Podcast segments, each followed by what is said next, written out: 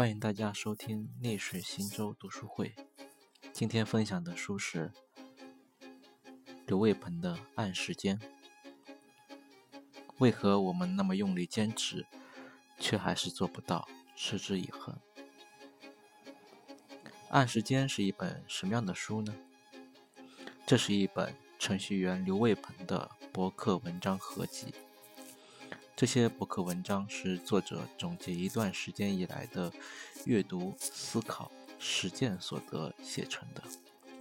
书中探讨了习惯养成、时间使用、专注力培养、学习和记忆的原理和方法、思维的陷阱，以及与编程相关的数学问题等内容。书中的思考清晰，文字小畅。加上开列的一大堆好书，非常适合相关主题的入门。我与按时间的关系，我从二零一四年末第一次读这本书，当时真是如获至宝，相见恨晚。随后我按图索骥，开始系统的阅读，在三年时间里，读了一百五十余本书。写了一百多篇摘记和三十篇书评文章，可以说这本书对我是有启蒙意义的。到了今年年初，我再一次重读《按时间》，发现自己仍有心得，就想到应该写一篇读书笔记，好好总结一下。写这篇文章花费了我至少七个小时，但是。能整理自己的思思路，我觉得很值。阅读这篇文章也许会花掉你十分钟，希望你也能觉得有用。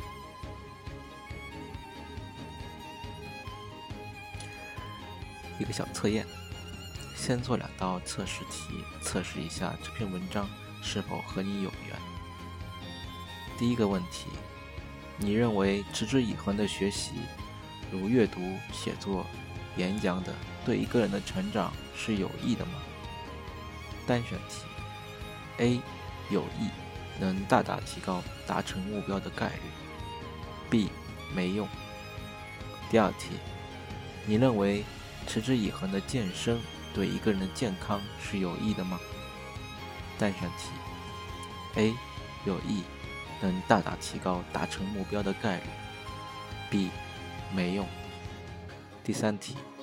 请估计，除去睡觉、工作的时间，你平均每天会分配多少时间在学习或者健身上？A.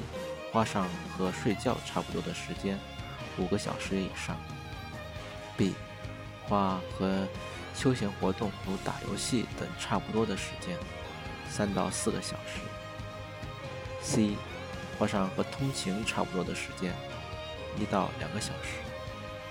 D，花费少于一小时的时间。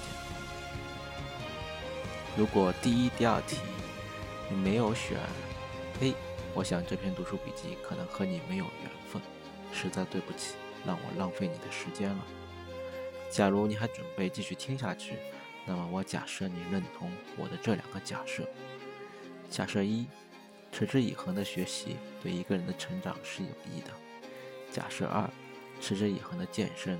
对一个人的身体是有益的。我们来捋一捋。你说你认为学习和健身对你有益，然后呢？你一天投入多少时间在学习上？也许只有两个小时、一个小时，甚至更少。这是怎么回事呢？也就是说，为什么我们理性认为应该做的事情？呃实际上做不到呢。项羽骑象人，如果沿着刘卫鹏开的与进化心理学相关的书一路看下去，我们会发现，原来我们可能拥有两个大脑，一个大脑掌管着情绪、意义等原始本能，《项羽骑象人》一书把它比作象；另一个大脑负责理性推理，比作骑象人。这个比喻要说明的是，如果违背大象的意愿，就算是骑象人，也往往指挥不动大象。按照进化心理学的研究，这可能是进化叠加的结果。一本书的观点认为，人的大脑是经过层层进化堆积来的，从爬行动物到哺乳动物，再到灵长类的进化中。最初，我们的大脑只有原始反射模块。到了远古时代，大脑拥有初步情感区域；再到较为先进时代，大脑进化出有高级认知能力的新皮层。大脑皮层是漫长的生物进化史上最晚的产物。在大脑皮层发展出来前，那些在一代一代的自然选择中得来的生死经验。早已成为了我们的硬编码，构成了我们的本能天性。文明的发展速度对于人类的进化速度来说还是太快了，快到我们几乎是以一个原始人的状态来面对一个现代的社会。我们会害怕已经拔掉了毒牙的蛇，但却不害怕要危险几百倍的电插座。我们会吃高热量的食物来囤积脂肪。即使我们明知道这些没有必要，而且冰箱里的食物已经远远过剩，可能我们不愿意相信。其实我们并不总是理性的，甚至可以说，我们常常是非理性的。按时间说，人类如果是理性的，就不会无休止地追求财富，不惜以健康、亲情甚至幸福为代价。人类如果是理性的，就不会自己给自己投毒，明知不该还不能停止污染环境。人类如果是理性的，就不会明知道赌博是一个小概率事件，却仍然觉得好事会砸到自己，拼命给赌场送钱。人类如果是理性的，就不会明明那么贪生怕死，却还不停地用烟酒来毒害自己。我们天生贪婪。嫉妒、急功近利、贪图享受、爱好面子，对某些宗教来说，这些情绪大脑的决策习惯，就是他们所谓的原罪。实际上，这些不过是在远古社会帮助人类躲避危险、克服食物短缺的困难、繁衍后代、维持社会群体关系而被自然选择保留下来的东西。他们遵从的。是快乐原则和趋利避害的原则。在决策这件事情上，情绪大脑的优先级要远高于理性大脑。它久经考验，对我们来说说似乎更靠谱一些。按时间说，在我们整个中枢神经系统中，唯一负责理性的组织是大脑皮层，而大脑皮层还要负担视听等感知觉的功能。如果我们为人类的理性找一个定位的话，这个区域似乎就在额叶，一片很小的面积。人脑的其余部分几乎都是情绪大脑，内分泌系统、甲状腺、肾上腺、性腺，严重影响着人类的情绪。克林顿的性丑闻足以证明，性腺的力量远大于大脑额叶。那我们的理性呢？我们自诩是理性的动物，为什么不能做到理性呢？大脑遵循着用进废退的原则。我们想要做到理性，就要自觉自省，多多锻炼批判性思维、逻辑推理等理性思维能力，让理性的大脑更强大。我们想要了解自己，就要主动多学习心理认知知识，否则就很容易被大象带跑，还不自知。改变心理学的四十项研究里面提到了一个猎脑人的实验。该实验说明，理性大脑非常善于对自己的行为做出立即的合理的解释。比如晚上是玩游戏还是看书这个问题，我们理性上认为看书很有益，要看书。啊，这不是说游戏不好，我在后面会提到，我们可以从游戏中学到些什么。但是我们的情绪大脑会果断地做出玩游戏的决定。为了不让自己处于天人交战的纠结中，我们的理性大脑屈服的同时，还会立即编造出理由来搪塞自己，说人总是要休息的嘛，从而让情绪大脑的决定披上理性决策的外衣。如果能自觉意识到这些层面的关系，学习到相关的认知知识，对帮助我们避免思维陷阱，尤其是帮助我们培养起想要的良好习惯，大有好处。这也是刘卫鹏说为什么人人都要学习心理学的原因。从两个大脑原理出发谈习惯的养成。我在标题中说，为何我们那么用力坚持，却还是做不到持之以恒？现在我们该来讨论一下习惯养成的问题。习惯养成的标志就是情绪大脑与理性大脑一致，情绪大脑的决定恰好和理性大脑想要的一致。打个比方。说就是象要去的地方，正好是骑象人希望他去的地方。从我个人的读书和实践所得来看，习惯的养成确实如刘鹏刘卫鹏所说，不是靠自制力，因为违背情绪大脑意愿的事情，绝不能长久支持，而是要依靠知识，就是关于心理机制的知识。如果我们真的想改变自己的习惯，我们就要用情绪大脑能理解的方式来对付情绪大脑，来诱使他喜欢上理性大脑希望做成的事情，这样才能真的做到持之以恒。这些技巧有：一，给我们一个进度条。人们发现了这么一个有趣的现象：如果一个程序不给任何的进度提示，中间没有任何动态变化的话，用户很可能等得心急，直到耐心丧失，把这个程序终止。同样一个程序，如果有进度条的加载过程，也就是说，如果有动态的变化来提示用户究竟进行到什么程度了，离结束还有多大的距离，那么用户似乎就能产生一种心理预期。能够接受并且安心的等待。我看过一个采访马拉松运动员的节目，记者问运动员：“坚持跑完马拉松的秘诀是什么？”运动员说：“我会事先去看场地，把马拉松的赛程分割成多个目标点位，然后跑的时候就给自己一个最近的小目标，在感觉不那么吃力。每当通过一个目标点。”我就会再朝着下一个目标点前进，就这样一段一段的跑完了全部马拉松。这实际上就是 GTD 方法的道理所在。有目标分解，我们就不用长时间的在未完成这样一种失败的状态里煎熬。有进度提示，我们就会感觉事情总在进展，我们一直。在成功，在进步。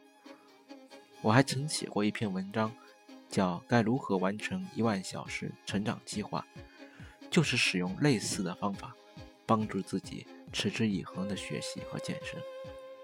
很多时候，我们一事无成，往往是因为我们过早的退出了。我们太聪明，所以我们不愿意把时间投入到没有成功希望的事情中去。但是，就像刘卫鹏说的。大部分我们选择了一个方向，只要持之以恒的投入，是能够做到高手甚至决定高手的程度的。马云说：“今天很残酷，明天更残酷，后天很美好，但绝对大部分是死在明天晚上。”二，利用情绪大脑的痛苦来倒逼我们行动。情绪大脑有很多它难以忍受的东西，比如害怕名誉受损、厌恶损失、受不了大众的压力等等。我们就可以利用它来倒逼我们行动。比如说，情绪大脑害怕信誉受损，我们就可以向朋友公开承诺做某件事情来迫使自己行动。比如，情绪大脑厌恶损失，我们可以给自己规定。如果一件事情我们完不成，就要付违约金给别人。扇贝背单词就是使用过类似这样的方法来帮助大家坚持背单词。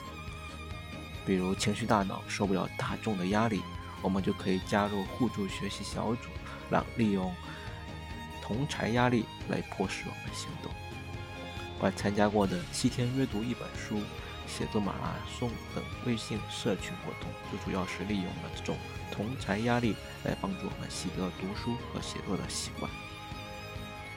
三，向游戏学习如何让情绪大脑快乐。我们都知道游戏能让人欲罢不能，那么游戏中到底是什么让我们欲罢不能的？比如游戏里的任务都是很具体、很简单的。不确定的东西、复杂的东西都令情绪大脑不快，所以我们可以向游戏学习，把一件复杂的任务分割成具体简单的任务。比如游戏里的任务都是有紧迫的时间期限，时间紧迫感能诱使情绪大脑给予更高的处理优先级，所以我们可以向游戏学习，在做任务的时候设置倒计时，这样可使我们的精神高度集中。效率成倍提高。比如游戏里都会涉及打怪能掉宝贝的类似任务的奖励，奖励能让情绪大脑感到愉悦，同时也能形成强化。所以我们可以向游戏学习，为我们设置的小目标预定一个物质奖励。每当完成一个目标时，就兑现这些小小的奖励，给自己激励。比如游戏里还会设计升级模式。让我们感受成就的体验。我们也可以给自己要做的事情设置里程碑，体现进步和成长。这个和进度条的原理是非常相似的。四，减少自己被诱惑触发的机会。我们可能都有过这样的经验：本来在书桌前学习的好好的，突然手机响了，我们打开手机处理完信息。不巧，正好看到消息栏里有一条新闻的标题很吸引眼球。